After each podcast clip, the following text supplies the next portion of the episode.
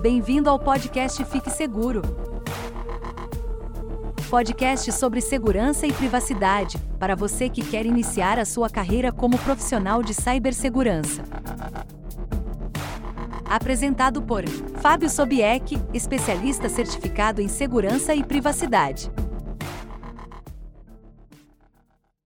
E eu sou Fábio Sobieck, sou especialista certificado na área de cibersegurança e falo com vocês aqui sobre assuntos do mercado de cibersegurança, preparando principalmente para você que quer começar a sua carreira nessa área. Eu dou aqui dicas, falo sobre processos seletivos e explico para você o que, que você precisa estudar para entrar na área de cibersegurança ou segurança da informação. O tema de hoje, então, nós vamos falar sobre os pré-requisitos que você precisa ter é, não só pré-requisitos de conhecimento, mas eu vou falar aqui sobre vários assuntos, né? Uh, pré-requisitos físicos e tudo mais, para você poder trabalhar na área de cibersegurança, tá? E nós vamos tirar alguns mitos.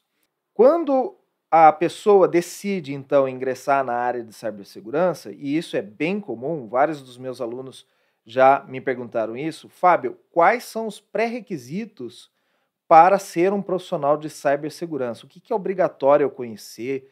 É, se até o dia que eu começar a estudar cibersegurança, o que, que eu preciso aprender antes, é, o que, que seria bom, o que, que, que quais conhecimentos, né? O que, que eu preciso reunir antes de ingressar na carreira, né? É, e muitas vezes as pessoas vêm e me perguntam: tem que saber de Linux? É obrigatório saber desenvolvimento? É, eu preciso saber hackear um sistema para poder trabalhar em cibersegurança. Então, isso tem, tem muitos mitos que as pessoas colocam em cima da carreira de, de segurança da informação e que no mercado você vai ver que é bem diferente. Eu vou dar um exemplo bem fácil para vocês entenderem. Eu estou na área de cibersegurança desde 2004 é, vão aí 17 anos praticamente, né? 16, 17 anos. E eu nunca, nunca trabalhei com testes de invasão, não profissionalmente, né? Eu já fiz, obviamente, alguns testes é, aqui em casa, é, num laboratório, para entender e saber algumas ferramentas, mas eu nunca invadi nenhum sistema e nunca é, executei nenhum uh, nenhuma exploração, uma vulnerabilidade ou alguma coisa assim, é, tampouco para o meu trabalho ou para fins é, recreativos, vamos dizer assim. Então, é, é comum, a gente até brinca isso com os profissionais de segurança. Você trabalha com segurança e quantos sistemas você já hackeou na sua vida? E muitos dos profissionais vão dizer que nunca hackearam nenhum sistema. É muito bonito, é muito emocionante o cara dizer: ah, eu sou hacker, eu sei invadir sistemas. É, é uma você conhecer algo que poucas pessoas conhecem. Então existe muito romance em cima disso e muita magia, né? Em cima da, ó, oh, o cara sabe hackear ou alguma coisa assim. Hoje mesmo eu até assisti uma, uma reportagem pela manhã e falava de um tal hacker que foi preso pela Vaza Jato e que estava conversando com o presidente, né? E aí o pessoal é, faz uma, uma cultura em cima do hacker. Na verdade, ele é um profissional de segurança, como da mesma forma que eu, da mesma forma que vocês vão ser. Né? Ele só tem alguns conhecimentos a mais, teve sorte em algumas invasões e, e capturou algumas informações. Né? Então, uh, esse negócio de saber hackear já é o primeiro mito que a gente derruba. Não precisa obrigatoriamente dominar as técnicas de invasão para se trabalhar na área de segurança. Aliás, até tocando nesse assunto, hoje existem muitos profissionais na área de cibersegurança que sequer são formados em tecnologia. Eu, eu tenho amigos que, se você for ver a graduação deles, é, eu tenho advogados, né, bacharéis em direito, que trabalham na área técnica de segurança, não trabalham com LGPD somente, mas trabalham na área técnica de segurança. Tenho amigos economistas que vieram trabalhar na área de segurança. Tem pessoas que são formadas em educação física e trabalham na área de segurança. É, eu também trabalhei na IBM com uma pessoa que era formada em física. Né? É, bom, aí tem cálculo, tudo, mas não é a área de tecnologia, né? E trabalha com cibersegurança. Então, assim, a, a área de segurança ela é muito variada em termos de conhecimentos e, e em termos de é, pré-requisitos, assim, não existe praticamente nenhum. Então o pessoal vem com essa questão de, olha, eu tenho que ser formado em faculdade. É, existem profissionais de segurança hoje que sequer têm faculdade também. Tudo que vai depender não é nem a questão ah, diferente de outras profissões, como o advogado, que é obrigatório que ele seja um bacharel em direito para trabalhar com, com advocacia ou o médico, né, que é obrigatório ele ter uma formação, uma faculdade de medicina. Inclusive, muitas pessoas, é, devido ao alto custo né, do curso de medicina no Brasil, vão fazer o curso de medicina fora do Brasil, na Bolívia, no Paraguai, na Argentina, no Chile, e depois ter que revalidar diploma. Na nossa área de segurança da informação, é, não existe nenhuma barreira de carreira que você tenha que cumprir exatamente para poder trabalhar na área de segurança da informação. É, uma outra pessoa também que é bem conhecida de vocês e tem canal aqui no YouTube, a Mariana Ciavata. Ela é uma engenheira social. Então, as empresas contratam a Mariana para invadir a empresa fisicamente e roubar documentos, né? chegar a ter acesso a informações internas da empresa, aplicando técnicas de engenharia social. E, e a Mariana ela é formada em jornalismo. Então, para vocês verem como é dinâmica essa carreira. Hoje a Mariana está fazendo a graduação em segurança da informação, está né? Tá concluindo já o, o processo dela. E, e, a Mariana, ela, é, ela tem a, a, a, vamos dizer assim, já tem os conhecimentos adquiridos no próprio mercado e é, só está fazendo a faculdade justamente para ter um diploma ou alguma coisa assim, tá? Então, nessa questão de quesitos de conhecimento, a, a nossa área ela não tem praticamente nenhum, tá? É, já me perguntaram, por exemplo, se existe é, diferenças ou existem áreas da segurança onde só podem trabalhar homens ou só podem trabalhar mulheres, ou que seja mais recomendado homens ou que seja mais recomendado mulheres. Então, isso também é um mito, porque nós temos várias mulheres trabalhando em áreas de extremo conhecimento técnico, é, áreas de segurança de redes, é, áreas de pentest também, tem muitas mulheres trabalhando nisso, que eu acredito que a área de é, inteligência em segurança, né, que é onde tem o hacker ético, o pessoal de forense, que é, são essas profissões mais badaladas, ela é uma área onde você tem que ter um conhecimento mais aprofundado de segurança para poder trabalhar porque é uma área muito complexa e que se atualiza com muita uh, rapidez, né? muito dinâmico o processo lá. Então são poucos os profissionais que têm e nessa área nós temos várias mulheres também trabalhando, então não existe dentro da área de segurança uma vaga ou uma, uma área, um domínio de conhecimento que seja melhor ou que aceite mais mulheres ou que aceite mais homens, ou que seja exclusivo, tá?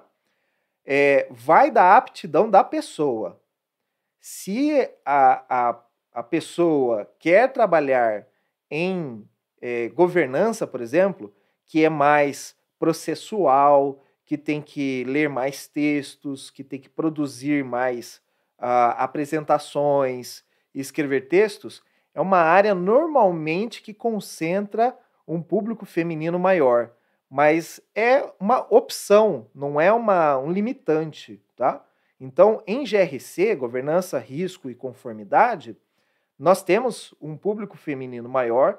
Em gestão de identidades também nós temos um público feminino maior, mas é só uma questão de aptidão, não é nenhuma cláusula de barreira. Com relação à idade mínima, as empresas elas têm algumas ressalvas para contratar jovens, tá? E jovens que eu digo são menores de idade, tá? Mas a nossa área de segurança, ela novamente não tem barreira de idade. Para vocês é, entenderem uma, um bom exemplo, nós temos aqui no Brasil é, o, o profissional se chama Andrés Alonso Pérez. O Andrés, e você pode procurar, ele também tem um canal aqui no YouTube. Ele, aos 14 anos, ele descobriu um bug dentro da aplicação do Facebook. E como ele já tinha conhecimentos técnicos avançados e ele já sabia uh, o processo para um bug bounty, é, apenas para ilustrar que o bug bounty é aquele plano de recompensa que as empresas pagam quando você encontra uma falha de segurança, uma vulnerabilidade ou um erro do sistema. Então, algumas empresas têm um programa de recompensas. E para você ter acesso a esse programa de recompensas, é, você tem uma série, um série de critérios que você tem que é, respeitar. Não é simplesmente eu vou lá, faço uma invasão, e mando o log ou mando é, uma captura de tela para a empresa, a empresa vai te pagar. Existe uma série de critérios para você poder enviar provas para a empresa e a empresa reconhece que tem essa falha e, e aí ela recompensa você com um prêmio.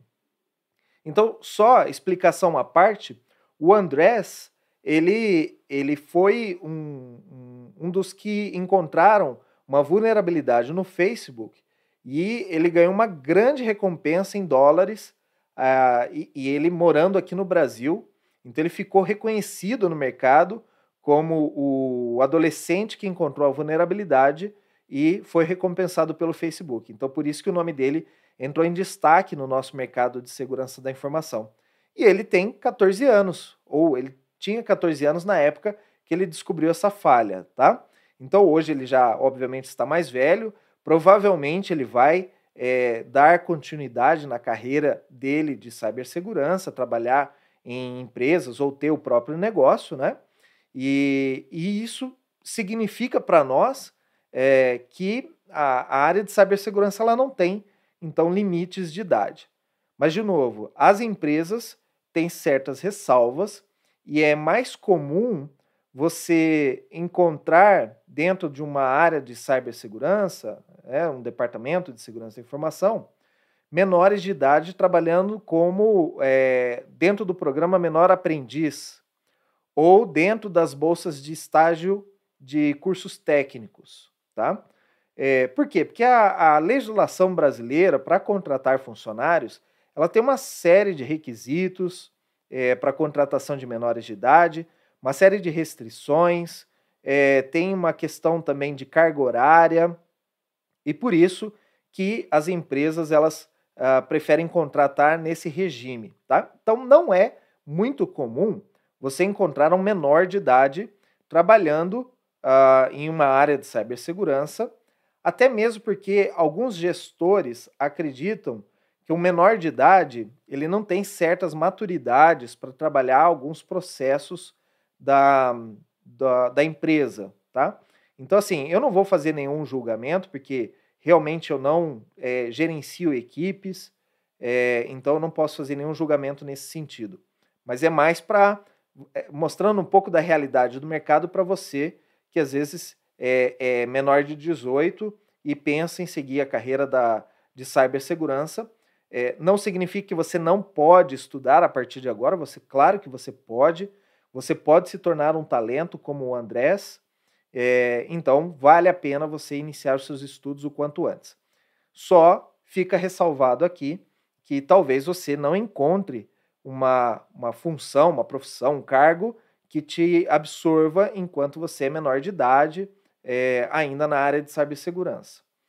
Para os maiores de idade que estão cursando graduação, é, também é muito comum as empresas contratarem os estagiários. E aí, dentro do programa de estágio, você pode optar ou você pode solicitar para a empresa que você quer fazer o seu estágio dentro da área de segurança da informação, porque você tem mais aptidão com isso, ou porque você já é, está preparado para esse mercado, você já fez algum estudo prévio, ou fez algum curso, ou alguma coisa assim, ou tem facilidade realmente com essa área.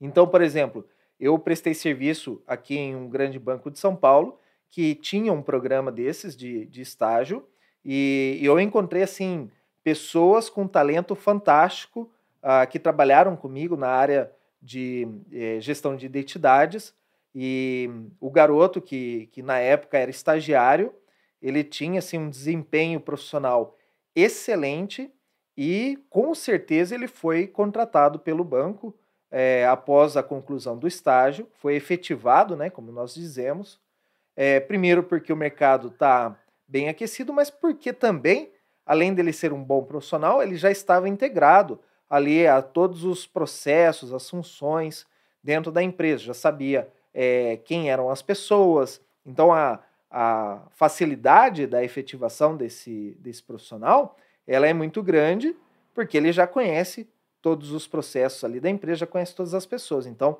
a empresa ganha muito com isso, né? E, e obviamente, né, enquanto você é estagiário, é, a empresa tem um custo menor, o seu salário, obviamente, é menor, e quando você é efetivado, aí você passa a ganhar um salário, um salário de acordo com o mercado de trabalho é, equivalente a um profissional que realiza as mesmas atividades que você vai estar é, realizando. Com ah, também além desses quesitos de idade e, e diferença de gêneros aí, a, a, área de segurança da informação ela também é, é muito favorável e aceita bastante é, os profissionais que são PCD. É, Para você entender, se você não é um profissional PCD, se você provavelmente saberia o que significa a, a sigla PCD, é pessoa com deficiência. Então, a, o mercado de segurança ele é muito é, receptivo para os profissionais PCD, porque, é, obviamente, o trabalho de segurança é um trabalho mais intelectual e menos físico.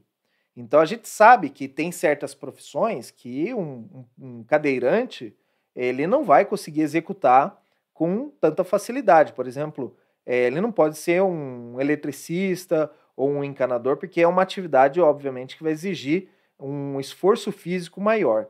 E como o trabalho em segurança ele é um trabalho intelectual, né, desempenhado ali dentro de um escritório, é, realizando projetos e tudo mais, é uma área bastante favorável para os profissionais é, PCD.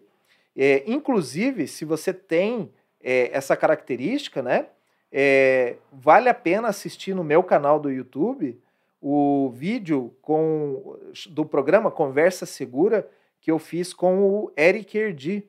O Eric é um profissional da área de segurança, ele já é um profissional estabelecido, ele é um gerente é, de segurança da informação, ele gerencia equipes e atende, a, faz a, trabalho de consultoria com clientes, né? E ele é um profissional PCD que chegou longe, né? É, Para você ter a noção de como o mercado absorve é, esses, esses profissionais com essa característica, né? E vamos dizer assim, não somente absorve, mas uh, é, é, com orgulho que a gente pode dizer que a gente respeita muito o profissional PSD, porque sabe da, das limitações que muitos deles têm, e inclusive Lá nesse programa, nessa entrevista que eu fiz com o Eric, eu conto um fato que é bastante curioso, que eu quero repetir essa história aqui. É, eu estava em um projeto de gestão de identidades, né, que é a área que eu trabalho, e esse projeto ele estava sendo desenvolvido um cliente na Costa Rica.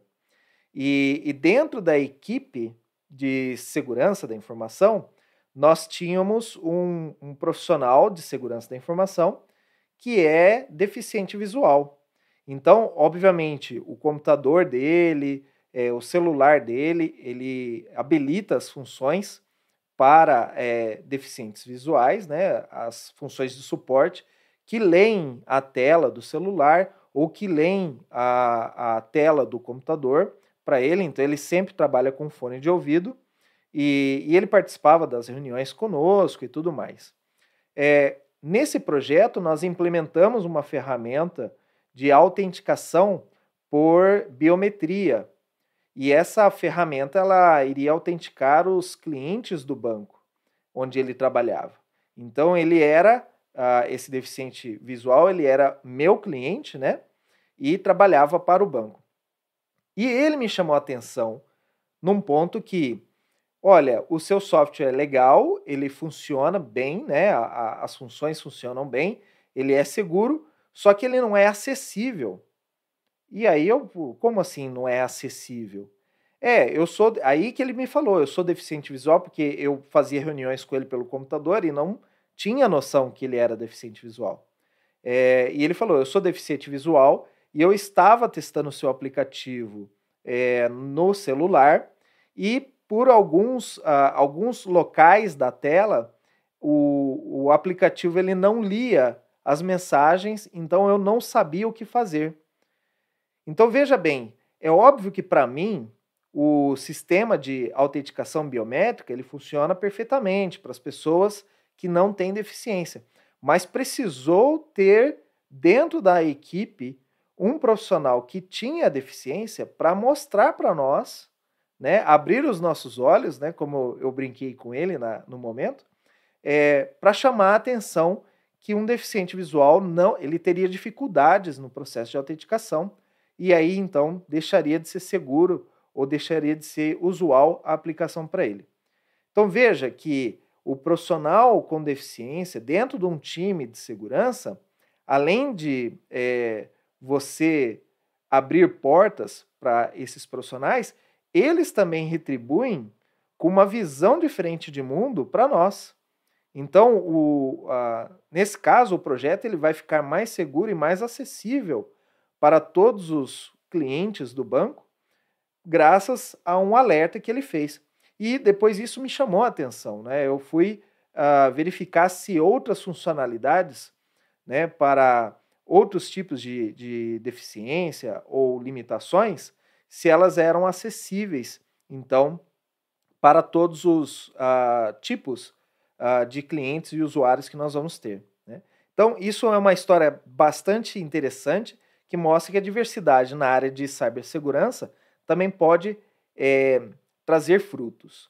Bom, com relação a características intelectuais, é, de novo, não são obrigatórias para a área de cibersegurança, mas é, é um diferencial para o profissional quando ele tem essas características que eu vou falar agora, e, e vale a pena, algumas delas são fáceis de ser treinadas, certo? Então, se você pretende trabalhar na área de segurança, ou mesmo se você já trabalha na área de segurança, vale a pena você é, treinar essas características para ser um profissional melhor posicionado no mercado, tá? O que, que eu quero dizer por características intelectuais? É, uma vez eu conversei com uma, uma funcionária, uma profissional de RH, e, e ela falava para mim que entre os candidatos ela buscava uma pessoa que tivesse facilidade ou aptidão para resolução de problemas. E eu pensei, o que será que ela quer dizer com isso? Isso entra na linha dos uh, soft skills, que nós chamamos.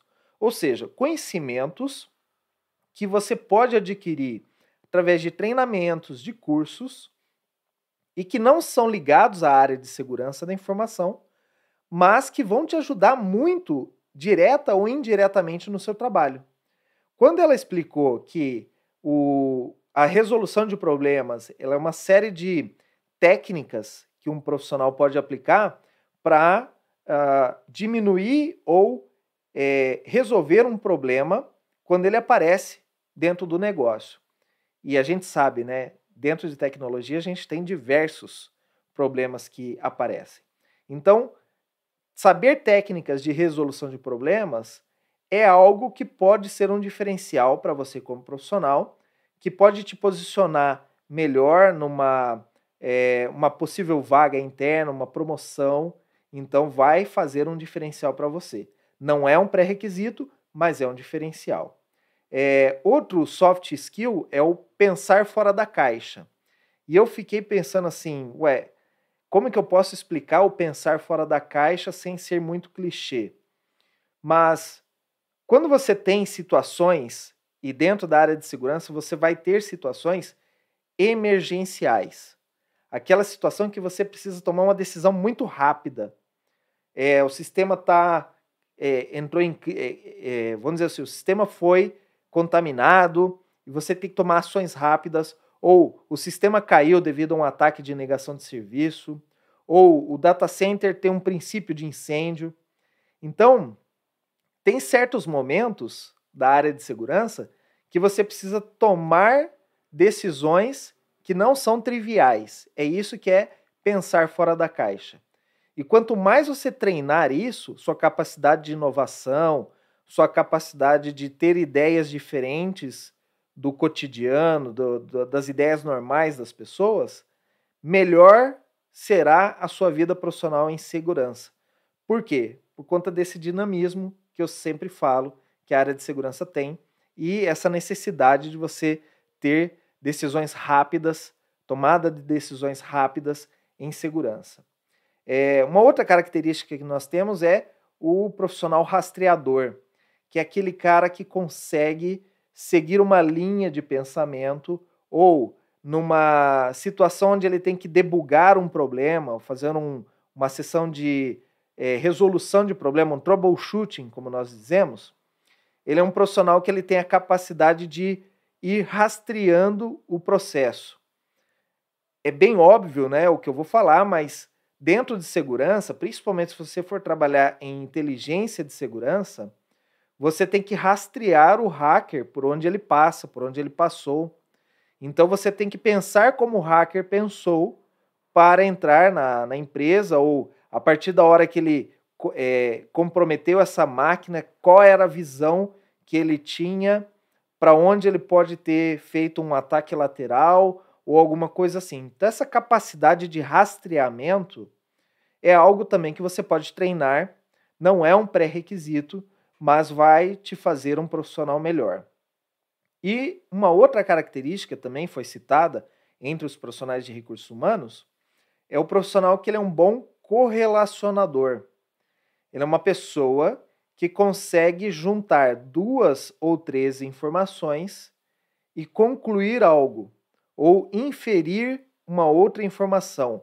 É, se eu tenho uma, um tipo de ataque ou um, um diagnóstico em um sistema, junto com uma outra característica e mais um fato ocorrido, eu junto essas três informações e eu concluo né, que é, chego a uma determinada conclusão. Então, esse é o profissional que ele consegue correlacionar informações e é, concluir outras. Né? Se eu conseguir explicar aqui, né? é, é, de novo, é uma característica que você não precisa ter como mandatória, mas vai ajudar bastante na sua vida profissional, né? Você ter isso. Com relação a estudo, né? Não existe escolaridade, não é obrigatório você ter cursos em tecnologia ou ser formado em ciências da computação ou engenharia da computação. Sequer é obrigatório você ter o curso de segurança da informação, de tecnologia em segurança da informação, tá? É, como eu expliquei, existem vários tipos de, profissão, de profissional. Tenho, temos colegas hoje que estão na área que vieram de outras é, formações e trabalham dentro de segurança da informação. Então, não existe barreira de escolaridade. É, é bom que você tenha conhecimentos de processos, porque muitas coisas que nós vamos fazer aqui é modelagem de processos, mapeamento de processos e aplicação de processos. O que é um processo, Fábio? É você ter uma ordem e executar aquela tarefa na determinada ordem. Por exemplo, uma receita de bolo. ela é um processo onde você, seguindo certos passos e aplicando certas quantidades de certos ingredientes, você tem um resultado final que é um bolo. Se você repetir esses mesmos passos, você tem o mesmo resultado final, que é o mesmo bolo, com certeza com o mesmo sabor, o mesmo tamanho, o mesmo volume e assim por diante. Se você consegue fazer algo que pode ser repetitivo é, e pode ser aplicado, qualquer pessoa consiga executar, isso é um processo. E dentro da área de cibersegurança, gente, existem muitos processos. Praticamente em todos os lugares. Coisa que você vai mais fazer é processos. É, e também projetos. Então, você ter a consciência do que é um projeto, ter a, a saber como lidar com um projeto de, uh, de execução de alguma atividade, alguma tarefa, né? que ele tem princípio, meio e fim, é, tem um planejamento para você executar um projeto, tem a fase de execução do projeto, tem a fase de documentação do projeto. E aí, dentro de projetos, se você for se dedicar um pouco mais, existe também é, gerenciamento de comunicação de projeto, é, existe também gerenciamento de recursos, gerenciamento de tempo de atividades e tarefas. Então, processos e projetos são coisas que você vai fazer bastante. Então, vale a pena você ter conhecimento sobre isso. Um conhecimento prévio vai te ajudar bastante, vai te economizar tempo. Né? É, de novo, não é mandatório, mas é, é muito desejado. E uma facilidade também de comunicação verbal e escrita. É, ler bastante vai te ajudar, porque existem certas coisas dentro da área de segurança que você vai ter que ler documentos, entender, é, às vezes, uma linguagem jurídica. Então, vale a pena você, é, se você gosta de ler, continue lendo. Se você não gosta de ler, crie o hábito de ler, porque dentro de segurança da informação você vai ter que se dedicar muito à leitura de documentos, de informações e também à escrita dessas, desses documentos e informações.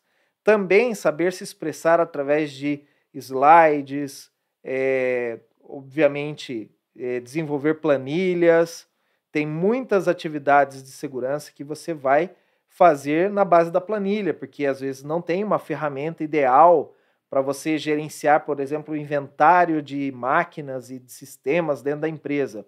Então você vai ter que fazer uma planilha para isso. Ou você vai extrair um volume de dados de um firewall ou alguma coisa para uma investigação de segurança e você vai ter que fazer o tratamento desses dados dentro de planilhas.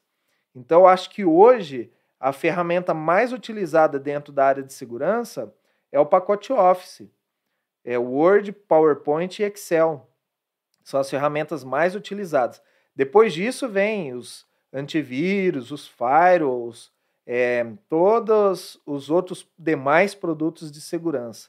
Então, você dominar bem essa parte de planilhas eletrônicas, de documentos, é, ter bastante conhecimento, de fazer é, slides de maneira didática, é, que possam mostrar bastante uh, resultados, conteúdos, isso vai te ajudar bastante dentro da profissão de segurança. É, com relação a idiomas, Fábio, é obrigatório saber o inglês? Eu acho que hoje eu diria que é muito recomendado e quase que obrigatório você falar inglês. No mínimo, saber ler documentos ou livros em inglês.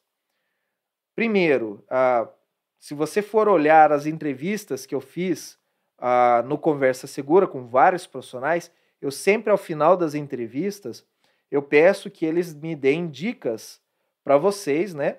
Ah, para não ficar só as minhas dicas, mas que esses profissionais que já estão estabelecidos na área de segurança deem dicas para quem está começando. E várias vezes a dica é sempre a mesma: estude e domine o inglês. Então, assim que for possível, se você não domina o idioma inglês, é, é fundamental que você tenha o inglês para trabalhar na área de segurança, porque muitos livros é, são escritos em inglês e para você ter uma facilidade e acesso à informação rápida, é, é importante que você tenha o domínio do inglês. E se você pode se expressar, escrever e falar inglês, você tem mais chances no mercado de trabalho, até para trabalhar em multinacionais ou para trabalhar em outras uh, grandes oportunidades de mercado, tá? É, tem perguntas aqui, eu estou lendo aqui no, no Instagram. Você acha necessário aprender alguma linguagem, mesmo que seja para scripts, PowerShell e Python, ou Python, né? É, sim, na área técnica, é, eu vou falar aqui um pouquinho mais sobre a parte técnica, mas se você tiver conhecimentos de desenvolvimento, tem certas áreas que é obrigatório um conhecimento de lógica, de programação e até de linguagens de desenvolvimento, tá? Mas não são todas. Por exemplo, para quem vai trabalhar com governança, risco e conformidade, não vai precisar ter os conhecimentos de PowerShell, de Python. É, para quem vai trabalhar, por exemplo, segurança de dados, também não.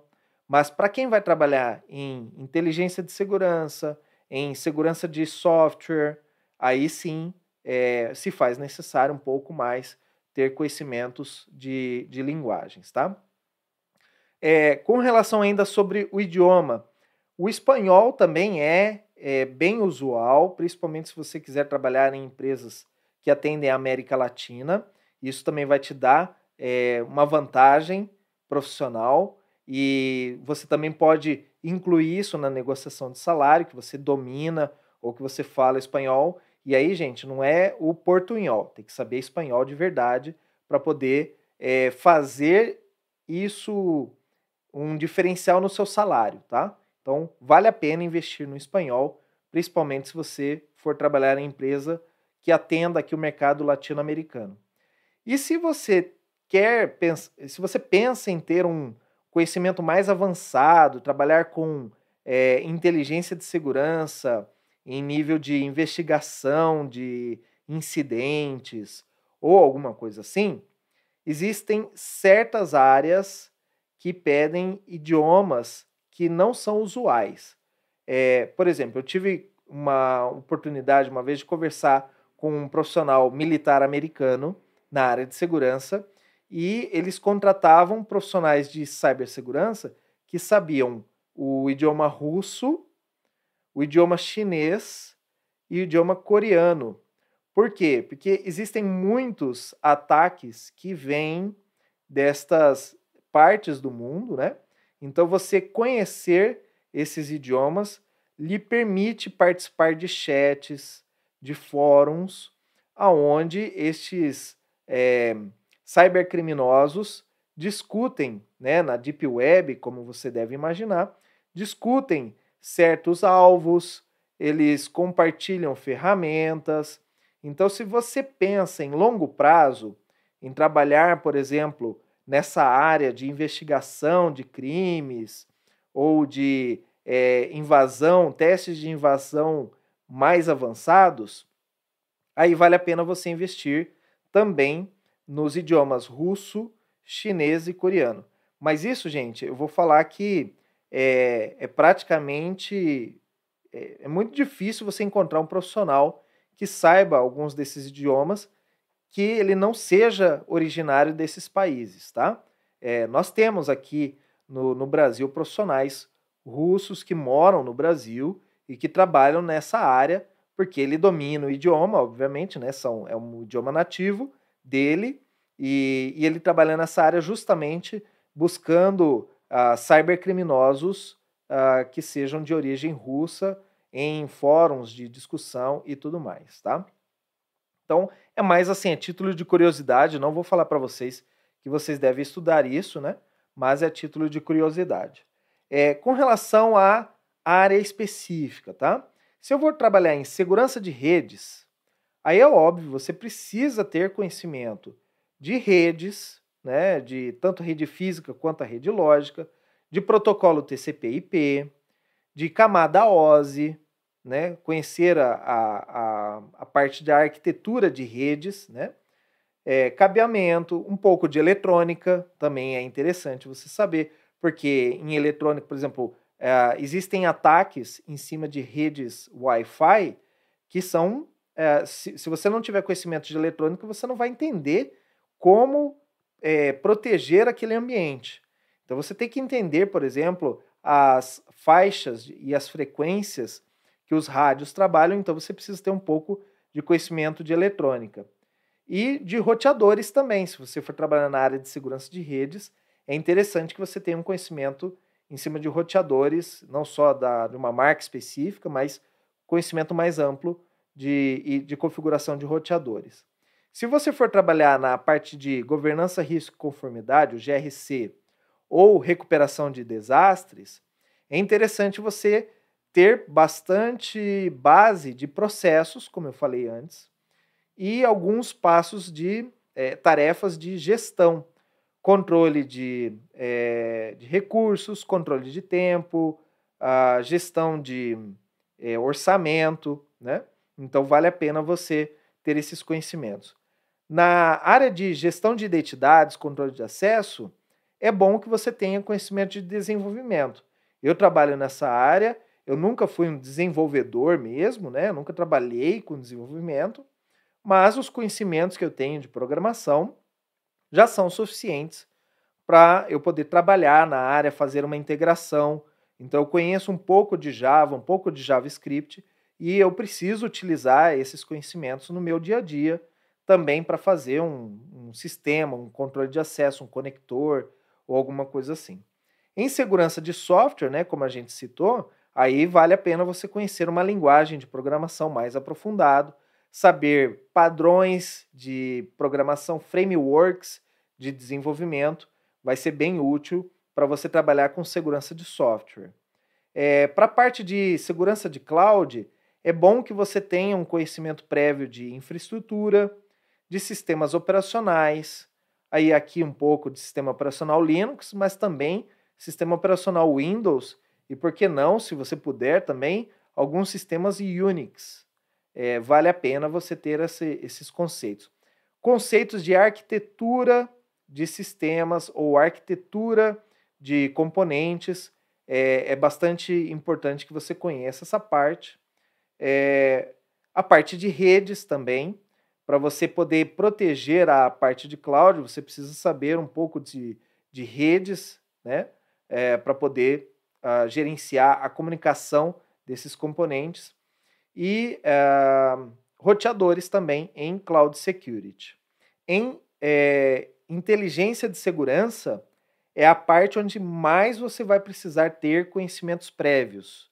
Por quê? Porque inteligência de segurança você precisa é, tratar assuntos complexos, é, ataques em andamento. Então, são coisas muito rápidas que você precisa tomar ações rápidas Senão, se você parar para, puxa, deixa eu ler aqui, deixa eu procurar a respeito para saber como dar um comando ou como fazer, como solucionar esse problema, aí, gente, você perde o bonde, como a gente diz. Então, em inteligência de segurança, e até por isso que eu não gosto de trabalhar com inteligência de segurança, não é uma área para mim, né? Eu já assumo isso, porque você precisa ter muito conhecimento prévio antes de entrar nessa área. Inteligência de segurança vai precisar de conhecimentos de desenvolvimento e, e não só desenvolvimento básico, tá? um, um desenvolvimento um pouco mais avançado, é, algum conhecimento em linguagem de programação, como Python mesmo, é, até como JavaScript, Java. É, você vai precisar ter conhecimentos profundos de arquitetura do, do computador, arquitetura de PC, Estou falando aí de compiladores, estou falando de coisa mais aprofundada. É mais assim, para quem é cientista da computação ou engenheiro da computação, já vê isso, um pouco disso na faculdade, tá? Então, se você quer trabalhar nessa área, é interessante, um pré-requisito você conhecer esse ambiente, a arquitetura de PC, para é, ter noção rápida de um ataque em andamento ou dos próximos passos de um hacker quando ele já está atacando o seu ambiente, né? Conhecimentos profundos de redes.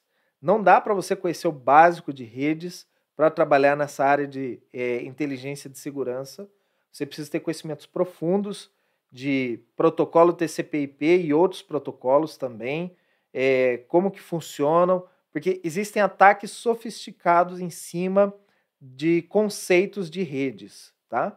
Então, por isso que você precisa conhecer todos os níveis da tabela OSI, é, conhecer profundamente a parte de rede.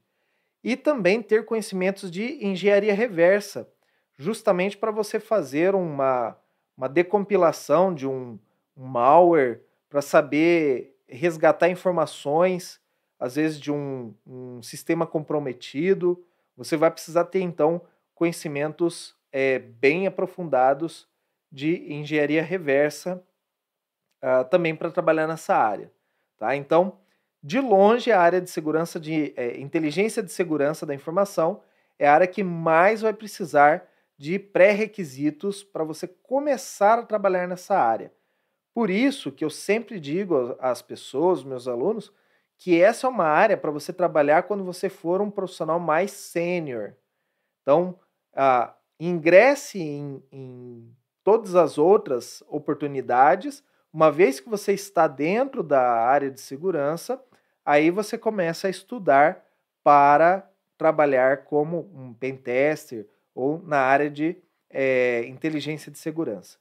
E por último, aqui na minha lista, pessoal, segurança física é, precisa conhecer bastante a parte de elétrica e eletrônica, é, prevenção a incêndio, por exemplo, porque segurança física vai cuidar dos data centers, vai cuidar do ambiente onde ficam os computadores e, consequentemente, os dados da empresa, o ambiente ah, em cima de segurança patrimonial, é, então, você ter noção de é, ci, é, câmeras de circuito fechado, é, sistemas de alarme e tudo mais. Então, é interessante que você tenha um conhecimento prévio em elétrica e eletrônica para você poder entender e proteger melhor a, as empresas né, em termos de segurança física. Então, é um pré-requisito aí para essa área, né?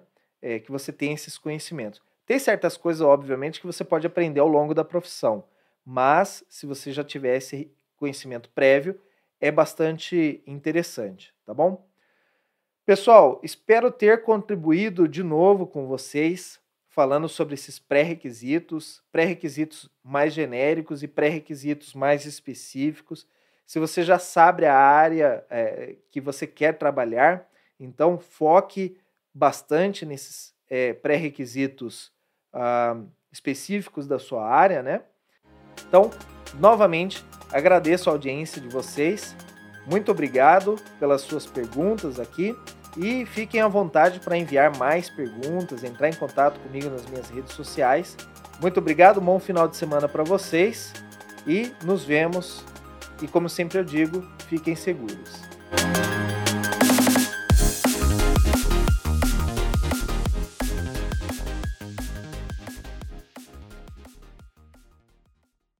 Você ouviu o podcast Fique Seguro, apresentado por Fábio Sobieck. Acesse www.sobieck.net/cine e cadastre-se como membro. Você receberá semanalmente dicas e detalhamento de requisitos de vagas de segurança da informação, entre outras informações.